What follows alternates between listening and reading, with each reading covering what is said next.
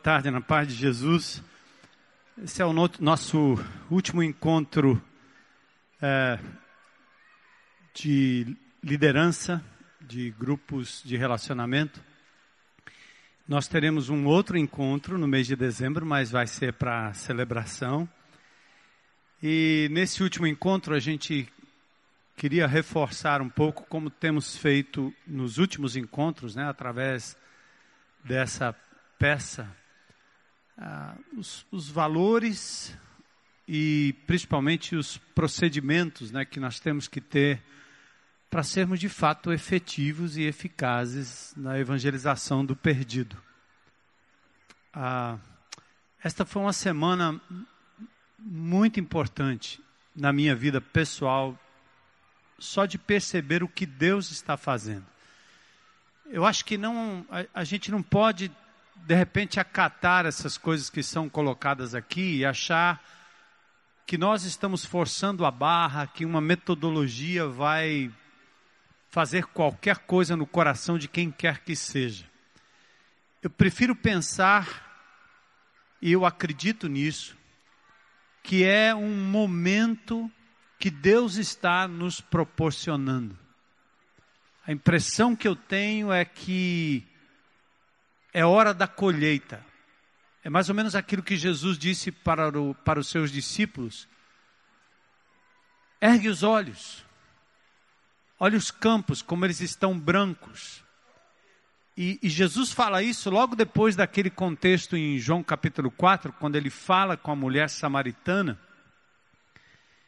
E eles já, eles já disseram tudo que eu tinha escrito aqui, já foi dito na peça. O maior exemplo de abordagem é o Senhor Jesus Cristo. O que ele fez com a mulher samaritana? Falou sobre água. Não censurou, a despeito dela ter os relacionamentos que tinha, cinco maridos, é uma vida provavelmente promíscua nas mãos dos amantes, mas Jesus não, não a aborda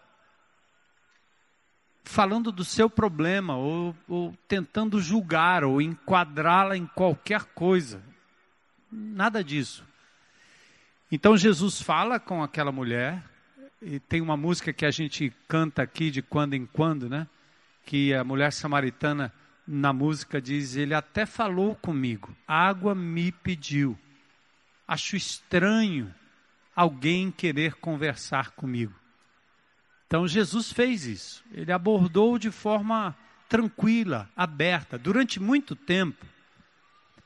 Essa coisa evangélica de levar as pessoas para a igreja tornou-se uma espécie de uma espécie de gesso. Uma coisa que nos travou e que fez com que todo mundo olhasse para o prédio e não para a pessoa do Senhor Jesus Cristo concretamente sendo vivido na vida das pessoas no cotidiano, no dia a dia. Antigamente era assim. Nós, nós, estamos, nós viemos de uma cultura romana, tudo centralizado na catedral. Toda manifestação divina era num prédio. Então, quando a gente pensa em aprender a Bíblia, e vocês ouviram aqui de novo os comentários sobre escola bíblica. Que bom quando uma igreja tem a sua escola bíblica. Que bom quando uma igreja tem um culto onde há evangelização e o pastor faz o apelo e pessoas levantam a mão.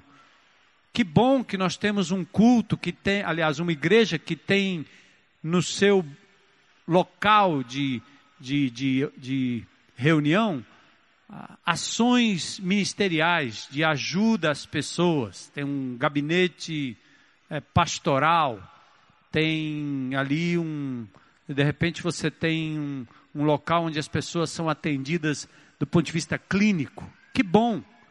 Mas percebe, é, essa coisa de trazer tudo para o templo fez com que nós nos eximíssemos da responsabilidade de sermos e vivermos igreja no nosso dia a dia. Então, a noção é, você quer aprender, aprender a Bíblia, tem que ir lá para a igreja, tem que entrar dentro de uma sala, tem que ouvir um professor, ou você não vai aprender a Bíblia jamais. Se você tem que evangelizar alguém, significa faça tudo para que a pessoa seja levada para a igreja. E nós perdemos essa coisa da responsabilidade pessoal, do contato, do tete a tete. Jesus fez isso, ele é o maior dos nossos exemplos. Então, o nosso esforço nesses dias tem sido este, de mostrar a vocês o quanto o reino de Deus está em você, com você e onde, por onde você anda. Porque as pessoas desesperadas e perdidas, elas estão lá fora, elas não estão aqui. E aqui até é um lugar interessante para que as pessoas né, possam conhecer mais de Jesus, ouvir a palavra. Mas, amigo, as pessoas estão sofrendo lá fora, nós temos que ir onde elas estão. Jesus fez isso com a samaritana. Nicodemos teve um encontro com Jesus à noite ele, ele, ele estava envergonhado de se aproximar desse rabino, porque ele seria censurado, dado o seu conhecimento, dado a sua postura, dado a sua posição na sociedade. Então Jesus não teve problema de encontrar-se com ele à noite. Pedro esteve na casa de Cornélio. Lá estava a família reunida. Quer melhor ambiente do que este? Você reunir a família e falar do amor de Deus, do amor de Jesus, não tem. Paulo foi para a escola de Tirano. E lá nessa universidade, como se fosse o campus da UFC, ou da Unifor, ou da Facete, Paulo andava com os seus discípulos aí, daquela época chamadas escolas peripatéticas, o ensino era feito à medida que o mestre andava com os seus discípulos ia falando, mas ensinando através da vida, dos exemplos concretos da natureza. E Paulo fez isso, ele se reuniu várias vezes na escola de Tirano. E alguém pensa que a escola de Tirano é um prédio da escola dominical da igreja primitiva. Ridículo. Era Paulo andando nas universidades, andando nas escolas e falando com seus discípulos e arrebanhando outros que se interessavam pela palavra de Deus. Então, ao meu ver, não é, não, não é mais um método. E eu estava revendo aqui alguns escritos meus aí de anos. A década de 90, nós tínhamos a estratégia dos oito passos. Eu não sei quantos se lembram disso. Os três primeiros passos diziam respeito exatamente a isso que nós estamos tentando dizer para vocês. O primeiro passo é você estabelece relacionamento íntegro com o descrente. Ou seja, você se relaciona com a pessoa descrente. E o relacionamento tem que ser íntegro. E a palavra íntegro quer dizer sincero, honesto. Mas acima de tudo, com propósito. Então você estabelece um relacionamento e você é intencional naquele seu relacionamento. O segundo passo é você verbalizava a sua fé. Era você era levado a verbalizar a fé. Ou seja, eu fiz amizade, construí a ponte, agora está na hora de eu abrir a boca e falar do amor de Jesus, de introduzir a palavra de Deus, de falar de Jesus. Então, não podemos ser omissos. O contato é importante, a amizade é importante, o testemunho é importante, mas tem uma hora que você vai ter que abrir a boca. E eu tenho descoberto que muitos de nós nem sabemos como falar. É tanto que amanhã nós vamos ter uma abordagem sobre o Ministério da Reconciliação e no outro domingo eu quero tratar de forma bem prática para a igreja como um todo como contar essas três histórias a história de Deus, que entra na minha história, a minha história e a história da pessoa que está me ouvindo. E você traz a história de Deus na sua história, na história da pessoa. Falar basicamente do amor de Jesus. Saber fazer uma pergunta básica do tipo assim: se você morresse hoje, Por que você acha que Deus deveria deixar você entrar no céu?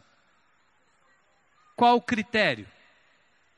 E nós tivemos o nosso GR último, um momento muito precioso, falando exatamente sobre isso. Nós passamos quase meia hora ouvindo as pessoas não crentes falando dos critérios para um eventual contato com Deus depois da morte.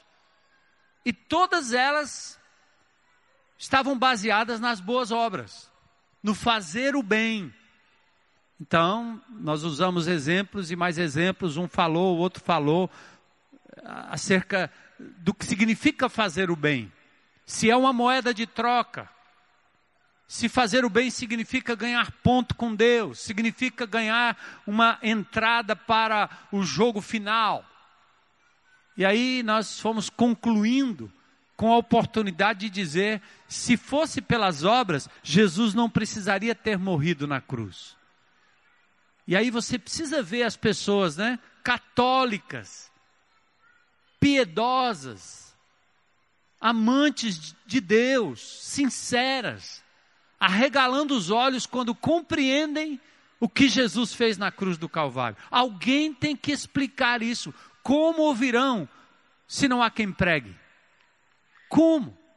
Então, nós temos que abrir a boca num momento qualquer, mas nós não queremos que você saia por aí metendo o evangelho goela abaixo nas pessoas. Por isso que nós estamos falando, estabeleça um relacionamento íntegro com as pessoas. Verbalize a sua fé. E hoje nós estamos tocando muito nesse assunto do que nós chamamos de encontro facilitador. Eu não vou repetir muito do que já foi dito aqui, não precisa. Fica claro que você pode promover isso individualmente, pode promover como grupo e nós promovemos como igreja. O único problema é que o que nós promovemos aqui como igreja não pode substituir o que só você pode fazer. Nós tivemos agora recentemente aqui no Castelão o Festival da Esperança. Então eu perguntei para um amigo que trabalhou no Festival da Esperança, ele diz: Olha, colocamos lá, eu acho que quase 60 ou 100 mil pessoas eh, durante as três noites. Amém.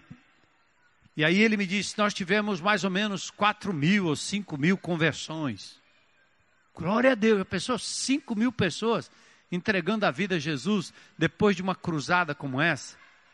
Eu quero dizer para vocês que estatisticamente eu já participei de uma grande cruzada aqui, inclusive na coordenação. Estatisticamente falando, se você for atrás dessas 5 mil pessoas, a estatística diz que menos de 10% realmente confirmam que fizeram algum tipo de decisão. Desses 10%, com o tempo vai passando, vai diminuindo. E você tem, às vezes, de 5 mil pessoas, 10, 12, 20, 30 pessoas que de fato entregaram a vida a Jesus naquele dia por causa daquela mensagem, daquele momento, daquele ambiente, e aí permaneceram na fé. O contrário disso é, as pessoas que são levadas a Cristo no plano individual, por testemunho de alguém próximo, essas não só permanecem, como representam o maior número de conversões. Se eu perguntasse aqui, quantos aqui se converteram numa cruzada evangelística?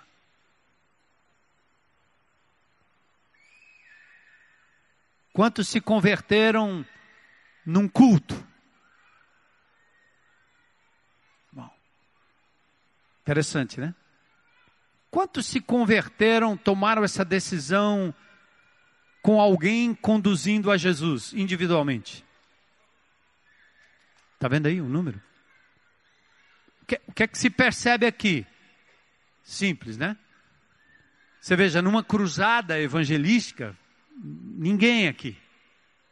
Você pode dizer, é porque o pastor também não mandou o povo lá para a cruzada ou tem poucas cruzadas por aqui. Não, mas a estatística é mais ou menos essa mesmo. E o outro fenômeno é por que, que as pessoas se convertem num culto público? Porque alguém convidou, alguém pegou pela mão, alguém disse, vamos lá, é ou não é? dos que se converteram no culto público, por exemplo, quantos aqui vieram sem nenhum convite? Vieram porque cismaram e vieram. E quando chegaram aqui, entregaram a vida a Jesus ou na igreja em que você fez a decisão. Quantos? Tem alguém aqui? Veio sozinho. Olha aí. Mas olha que interessante. Duas. Mais alguém? Deus trouxe. Quatro. Né? Quatro pessoas. Dos que se converteram ou tomaram uma decisão publicamente, quantos foram convidados por alguém? Olha aí. Viu só? Então, esse trabalho de formiguinha, um a um, é insubstituível. Então, não faz sentido entregar a responsabilidade para a instituição. E é por isso que Deus tem nos abençoado com os grupos de relacionamento. É desta forma que nós vamos conseguir invadir o império das trevas, olhar para as pessoas que estão ao nosso redor, não como números, tantos convertidos, não como simplesmente ovelhas para engrossar o rol de membros, mas nós temos que olhar para essas pessoas como pessoas que vão viver eternamente com Deus, em comunhão com Ele, que a gente chama de eternidade e céu, ou com a ausência eterna de Deus em sofrimento que nós denominamos de inferno. Nós precisamos acreditar nisso. Pela graça de Deus, ainda nós não chegamos nesse ponto de achar que todo mundo, qualquer que seja a religião, qualquer que seja o caminho, uma hora ou outra vai chegar lá. O espírita já resolveu esse problema. Ele continua encarnando e reencarnando, encarnando e reencarnando, uma hora uma hora o caba paga o que tem que pagar aí. Mas nós não acreditamos assim. João capítulo 3, lá no verso 36, vai dizer o quê? Quem crê não será condenado. Quem não crê já está condenado. João 3,16 em diante fala que Deus providenciou Jesus a fim de que aquele que nele cresce não pereça, não morra eternamente, não passe a eternidade nas trevas. E aqui de novo nós não estamos falando de fogo, nem estamos falando de escuro. Estamos falando de uma ausência da comunhão plena com Deus na eternidade que será terrível. Isso é o que a Bíblia diz. Então eu tenho que falar, eu preciso falar, como o apóstolo Paulo disse em 1 Coríntios capítulo 9, ele chega a dizer assim: ai de mim se eu não pregar. E Paulo ainda diz ali: Eu me fiz tudo para com todos, para ganhar o maior número possível de pessoas. Então, por isso, amados irmãos, né, o nosso GR, ele, ele é missional, ele é multiplicador, ele é um posto avançado do reino de Deus, é um oásis, é um lugar onde o indivíduo sedento vai encontrar água. Mas mais do que o GR é a sua vida pessoal. Então você, como líder, deve ser primeiro o exemplo e depois um estímulo para que os membros do seu GR sejam indivíduos que promovam relacionamento íntegro com as pessoas, promovam encontros facilitadores com a pessoa, promovam oportunidades para que elas tenham contato com Deus eterno, com Jesus que salva. A sociedade está clamando. E presta atenção: o que o nosso Brasil está vivenciando, e quanto mais o inimigo planejou a guerra contra o cristianismo, mais Deus está abrindo as oportunidades para que as pessoas o conheçam. Você acredita nisso? Sabe a turma falando, tem, tem gente que diz isso até no campo dos negócios. Crise é sinônimo de oportunidade. Para nós que somos crentes em Cristo Jesus, nós não podemos tirar os olhos da nossa missão aqui. A gente não pode só ficar reclamando que está ruim, que está mal, que está difícil, que a inflação, que o desemprego, que não sei o quê, que a política, que o PT, que o PMDB, que o PSDB, que o Eduardo Cunha, que a Dilma, que o Lula. Nós, nós precisamos sair dessa noia aí e percebemos que nós já temos um candidato. Nós já temos. Ele não, só, não apenas foi eleito, ele nos elegeu, né? Nós pertencemos a um outro mundo, a uma outra pátria. E como embaixadores dessa pátria, nós temos que anunciar Jesus Cristo como o Senhor Salvador, esperança para o indivíduo, para a família, para a sociedade e assim por diante. Então, não percam oportunidade. É para mim é o tempo de Deus que está se abrindo agora. Deus está abrindo uma janela de oportunidades. Não é para você ganhar dinheiro, não é para você melhorar disso ou melhorar daquilo. Não, não. Isso ele vai fazer na eternidade, tá certo? Pode ser aos trancos e barrancos a nossa vida aqui. Pode ser com sofrimento, com luta, com dor. Mas agora é o tempo aceitável. Agora é o ano aceitável do Senhor. Então eu quero Dito isso, eu quero abrir e compartilhar com vocês o que foi essa semana para mim, pessoalmente. Que tem a ver comigo como pessoa, mas tem a ver com vocês enquanto comunidade, tem a ver com a IBC enquanto igreja. E eu quero quebrar o protocolo aqui para a gente poder eh, abrir um pouco sobre isso. Vocês sabem que amanhã de manhã nós estaremos aqui na comunidade do Santa Fé. Está todo mundo sabendo, né? Das oito ao meio-dia. O que é que nós vamos fazer lá? Nós vamos ir trabalhar numa rua que tem três prédios públicos que nós já temos já há meses lutado para que haja uma providência do poder público em relação a esses três equipamentos públicos: o posto de saúde, pronto, mas que não tem nenhum equipamento lá dentro, não tem gente. Então, só Deus sabe quando ele vai ser inaugurado. Nós recebemos várias, várias, várias palavras do tipo assim: nós não sabemos se terá verba ou não e a gente desconfiado de que esse negócio provavelmente fosse inaugurado no ano de eleição. Eles, eles não dão conta de que tem crianças precisando, que a comunidade precisa. Então, nós vamos fazer um mutirão em frente a esse posto. Eu já tenho notícias aí da Adriana que nós temos vários médicos, várias pessoas da área de saúde que vão estar atendendo em frente ao posto.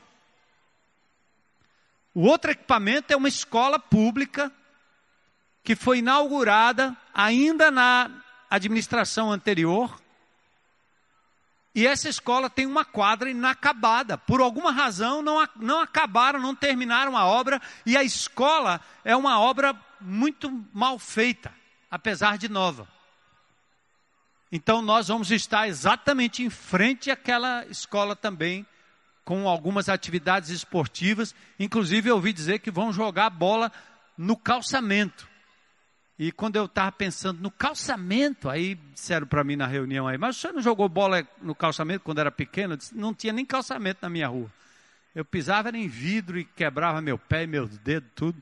Então nós vamos jogar bola no meio da rua. Não tem quadra, a gente joga no meio da rua. E nós vamos ter uma atividade com as crianças lá, vai ser muito jóia. E descobrimos um terreno que a prefeitura dizia que não tinha terreno para fazer uma área de lazer, o terreno é pequeno. Mas descobrimos um terreno que nem a prefeitura sabia que era dela. Então nós vamos nos instalar naquele terreno que ia ser invadido há, há pouco tempo e vamos ter um momento ali de louvor, brincadeira com as crianças e etc. E a comunidade aqui ao nosso redor, a comunidade com seus líderes, vão estar com a gente aqui numa caminhada às 8 horas da manhã, amanhã, daqui até esse local onde as atividades vão estar acontecendo. Inclusive, o Exército Brasileiro vai estar lá nos ajudando. Já tem um irmão que cedeu um caminhão, deve estar por aqui já, para carregar as coisas bem cedinho. E nós vamos sair aqui em caminhada, passando pelo Pacotê, vocês se lembram do pacotê, das histórias? E vamos até a rua que é chamada ainda de Babilônia. Cruz Credo. Babilônia. Gente, essa semana, quando nós estamos tramando isso, né? Tramando isso para servir a comunidade, eu recebo um telefonema, prefeito Roberto Cláudio quer falar contigo. Eu? Nada, eu não tenho nada como. Mas o nosso chefe da regional aqui é um irmão em Cristo. E ele disse: Vamos lá, pastor. Disse, tá bom. Eu fui. Entramos lá no gabinete do prefeito. E ele disse: Ah, eu já conheço o pastor há muito tempo. Eu disse: É, pois é, mas é para mim é a primeira vez que eu estou falando com o senhor aqui. Ele quis dizer que me conhecia, né? Aham. Uhum. E eu disse para ele: Senhor prefeito, eu, eu quero repetir aqui o que o nosso irmão aqui, Renato, já disse.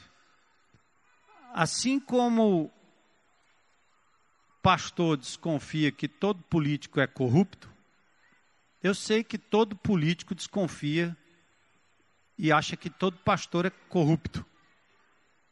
E eu disse para ele: o senhor há de fazer uma distinção entre Luther King, pastor batista, que marcou a história dos negros nos Estados Unidos, e Eduardo Cunha.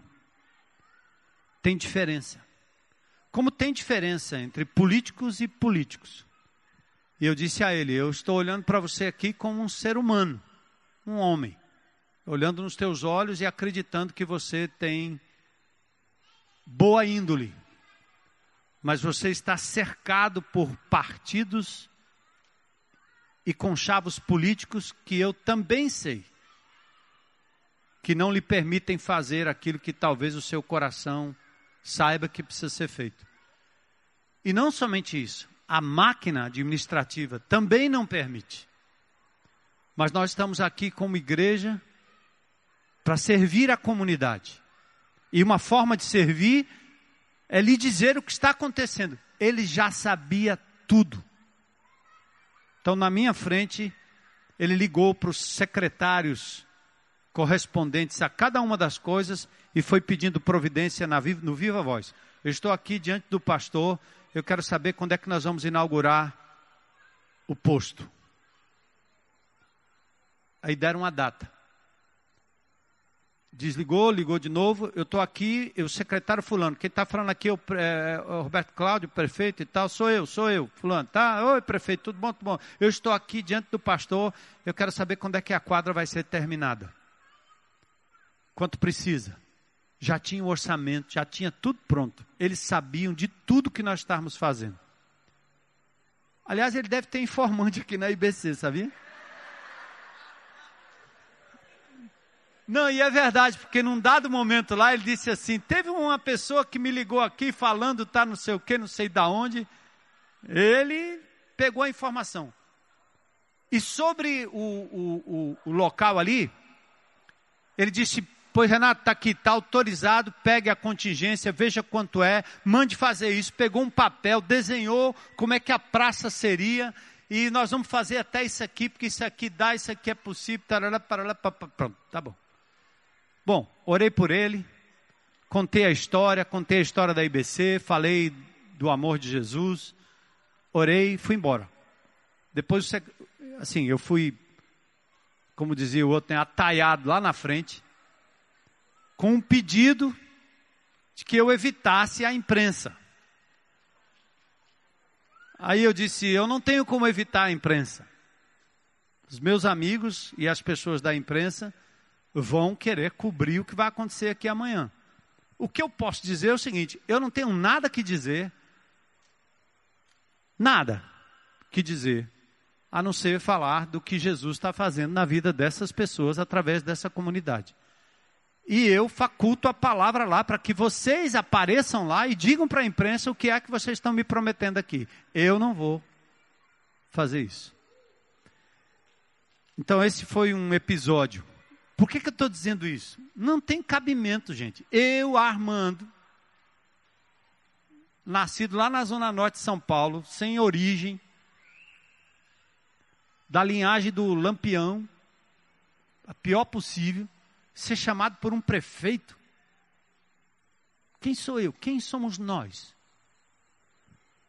O que eu estou dizendo para vocês é o que é? O que é o kairós de Deus, é a oportunidade de Deus, é Deus abrindo uma janela e dizendo: meu povo entra. Não foi no mesmo dia, mas numa outra oportunidade nós fomos convidados pelo procurador, Dr. Alexander, que esteve aqui entre nós. Eu fui para o gabinete dele com o Major Plauto, que é membro da IBC. Aquele homem disse: Nós precisamos que você traga aqui as assinaturas. Então nós levamos as assinaturas. Ele estava impressionado porque o Estado, desde que começou, não tinha juntado 4 mil assinaturas e nós levamos para ele, naquele dia, 9.343 assinaturas das 10 medidas. Certo? 10 medidas. E aí ainda a Adriana dizendo, pastor, tem mais, tem mais, tem mais. Eu sentei na frente dele, ele disse, pastor, eu tenho um convite para lhe fazer, uma coisa que eu gostaria que você não recusasse. Que é? Vai acontecer em Brasília, na primeira semana de dezembro, acho que é dia 9 ou dia 6, aliás, dia 6, dia 6.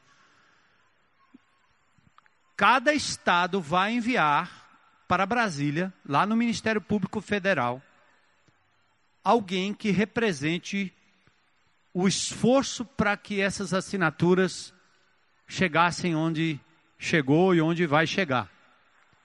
E nós temos que recomendar uma pessoa e uma instituição. E ele disse: o prazo é hoje, é agora. Ele estava na frente do computador. E eu disse: por favor, pastor, aceite que seja o senhor e a instituição que seja a Igreja Batista Central de Fortaleza. Disse janela de oportunidade, né não? E ele falou ainda assim, ele disse: "Olha, quem vai levar adiante essas medidas no país inteiro será a igreja evangélica. Então, no momento em que mais se detona o evangelho, no momento em que os escândalos é o que são os que mais é o que mais aparece, vamos dizer assim, na imprensa, e que um Eduardo Cunha desse que se diz evangélico, que mal nos representa e acaba sendo a figura execrada e que execra junto os evangélicos, Deus está abrindo uma janela de oportunidades. Amém? E nesse, nessa mesma semana, eu acho que foi ontem, não me falha a memória, o secretário de Justiça do nosso estado me ligou pedindo que nós orássemos não só pelos centros educacionais. Nelson teve a oportunidade de estar lá, ouviu o clamor do que está acontecendo nesses centros educacionais, onde a IBC atua com voluntários. Mas o secretário me ligou e de novo eu disse: Meu Deus, o que é isso? Tudo numa semana só. Ele ligou e disse: Pastor, eu preciso das suas orações e preciso de uma coisa mais. Nós estamos com 3 mil presos sem colchão. E isso não só é um, um, um, menosprezo à pessoa humana, mas como é também um pavio pronto para explodir talvez rebeliões ou coisas do tipo, por conta do que está acontecendo. E é, palavras do secretário: nós não temos como suprir. Gente, sabe o que é isso? Sabe o que é um secretário de Estado admitindo a falência do poder público? Quando você olha para Brasília e para aqui também e sabe que há dinheiro sendo desviado diariamente e muito dinheiro. Cada colchão custa 100 reais. Eles precisam de 3 mil colchões. E ele diz, pastor, faça qualquer coisa, qualquer coisa para ajudar a minimizar esse drama dos detentos. E eu fiquei pensando, meu Deus, por que isso? Por que nós? Por que a IBC? Por que eu? Por quê? Deus está, no momento da crise, abrindo uma janela de oportunidades em que não só você, como indivíduo, vai ser reconhecido como uma esperança para os amigos que estão ao seu redor ou para as pessoas desconhecidas, mas a igreja de Jesus começa a cair na graça do povo, como foi lá no livro de Atos. E eu não sei, talvez eu, eu, eu tive vontade de doar alguns colchões, que eu não consigo agora, depois que eu ouvi isso, eu não consigo dormir no meu colchão sem pensar num detento. Os detentos que têm família estão recebendo colchões dos familiares. Estes são os que não têm conexão com família. Vocês estão lembrados de Mateus, quando nós lemos o texto?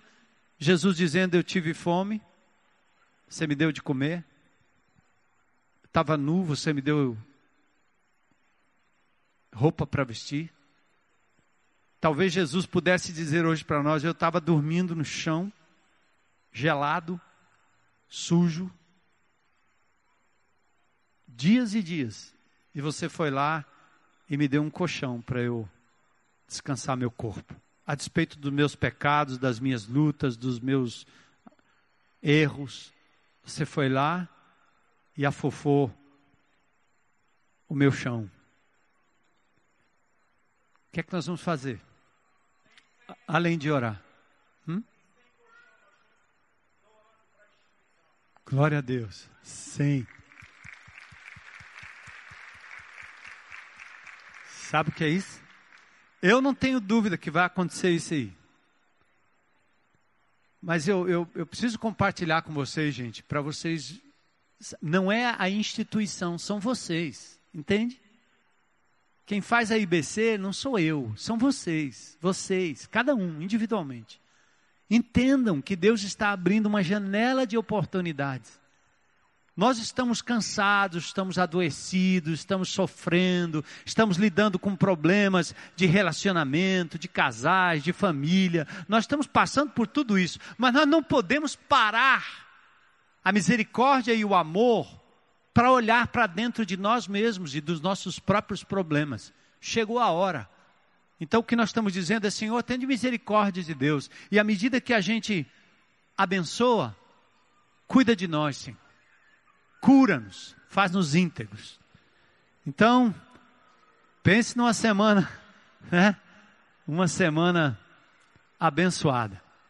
E eu, obviamente, eu quero, a partir da semana que vem, compartilhar isso com a comunidade. Eu tenho certeza que não só a IBC, mas eu tenho certeza que a sociedade, no momento que ouvir esse tipo de clamor, vai cooperar e nós vamos lá suprir. Eu não sei o que isso representa. Mas eu ouvi um coração angustiado, um secretário de Estado que tem a caneta na mão, poder na mão, pedir socorro para a igreja de Jesus. E chegou a nossa vez, chegou a nossa hora. Certo? Isso não acontece por acaso, é o testemunho de vocês, é o testemunho desta comunidade que está vazando aí fora para a honra e glória do Senhor Jesus Cristo. Amém? Então, que oportunidade, né? Que coisa.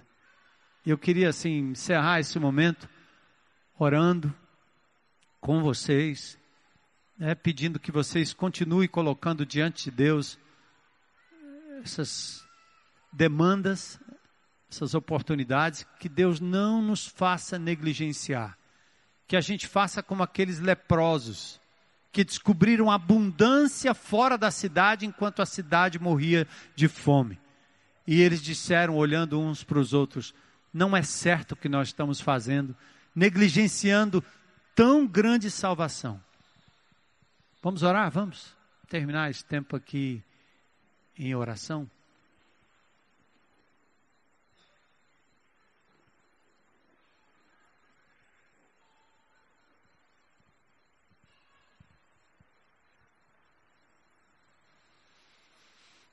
Tome um tempinho você mesmo aí para agradecer a Deus e clamar ao Senhor. Que Ele nos faça sensíveis. Como Jesus disse à mulher, depois, aliás, aos discípulos, depois do seu encontro com a mulher samaritana, erga os vossos olhos. Veja que os campos estão brancos para a ceifa. Vocês estão dizendo que ainda falta quatro meses. Não, não. Quando Jesus disse aquilo é porque ele se referia aos samaritanos, provavelmente que estavam vindo aos bandos depois do testemunho daquela mulher que foi encontrada por Jesus num ambiente comum. Peça a Deus para tirar do seu coração todo medo, todo temor, toda essa pseudo vergonha ou vergonha mesmo de falar, de se identificar. Peça a Deus para te dar a intrepidez e coragem maior do que tem as pessoas que se identificam com um clube, com um nome, com uma marca de roupa. Não tem vergonha de dizer, de falar.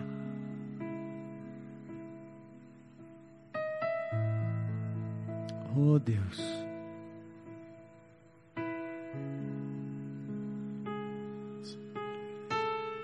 Faz-nos sensíveis, Senhor. Peça a Deus pela sua vida, pela sua família, pela sua casa. Pelos bens que Deus tem colocado em suas mãos. Para que você também coloque à disposição daqueles que precisam. Mais do que você precisa. Mais do que tudo que o Senhor nos use como líderes. Que os nossos grupos de relacionamento realmente sejam grupos que se relacionam com Deus.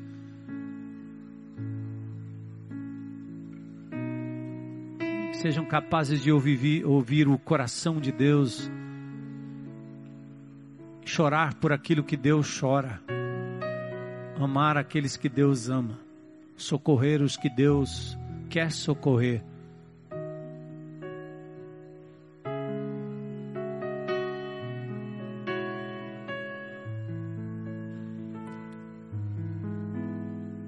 Lembra daqueles nomes que você acha tão difíceis de serem alcançados. Coloque diante do Senhor em oração. Seja intencional. Abra sua vida, sua casa, seu GR, sua agenda para aqueles desconhecidos também que você cruza dia a dia.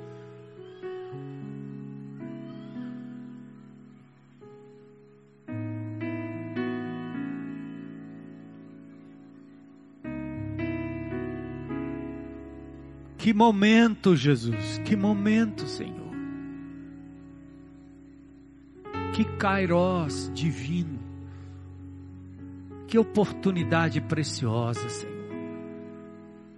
Enquanto o inimigo nos ataca de todos os lados, enquanto a ideologia que prevalece é aquela que visa a destruição do teu povo,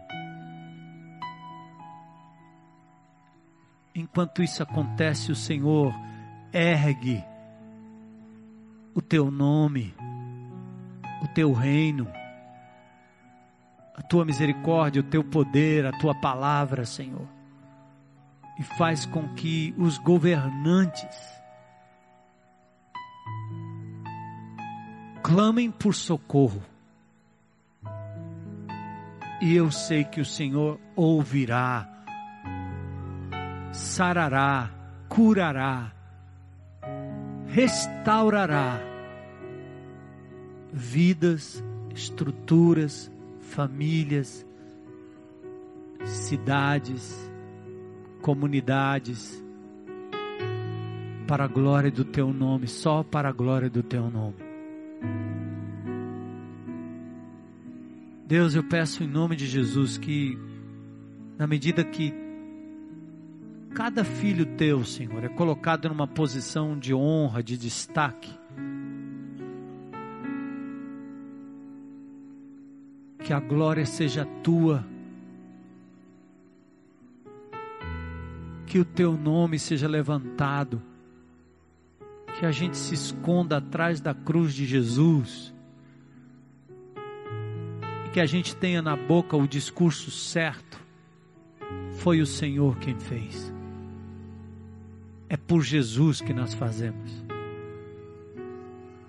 É por amor do Senhor. Pai, é, é, é demais o desafio, é muito para a gente. Mas eu sei que o Senhor tem vidas e corações prontos e prestes a serem tocados por Ti, como aconteceu aqui hoje à noite. A gente mal começou, Senhor. Sem detentos. Cem deles já terão onde dormir, Senhor. Em breve. E que daqui para o final do ano, Senhor, pelos meios que só o Senhor pode revelar, nós tenhamos uma resposta. E que esses homens, mulheres, criaturas tuas, Senhor, talvez presos pelo pecado, sintam o teu amor através de um colchão, Senhor. Sejam atingidos pela tua graça através de um abraço, de uma palavra, Senhor. Eu oro pelo secretário Hélio Leitão, Senhor. Que ele saiba que o Senhor também tem um colchão para ele. Graça, amor, perdão, salvação. Prefeito Roberto Cláudio também, Senhor. Só o Senhor sabe o que o que está por trás do coração daquele homem. Que ele te conheça, te perceba, Senhor. Te aceite como Senhor e Salvador. Ele rompa com aquilo que está instalado, Senhor, não só no seu governo, mas no governo do Estado, do país essa corrupção louca. Misericórdia, Senhor. Levanta a tua igreja para orar. Pela manhã em casa, intercedendo como grupo de relacionamento. Leva o teu povo, Senhor, à tua presença. Senhor, em nós não há forças, mas os nossos olhos estão postos em Ti todo louvor, toda honra, toda glória, toda força, todo o poder emana de ti, Senhor. A gente só pode dizer, como nos chamou a atenção pastor Carlinhos Queiroz, ai de mim, ai de nós. Mas depois que somos tocados por ti, eis-nos aqui, Senhor. Usa-nos como indivíduos, como famílias, como GR, como igreja, para trazer glória para o teu nome, Senhor. Aleluia. Em nome de Jesus.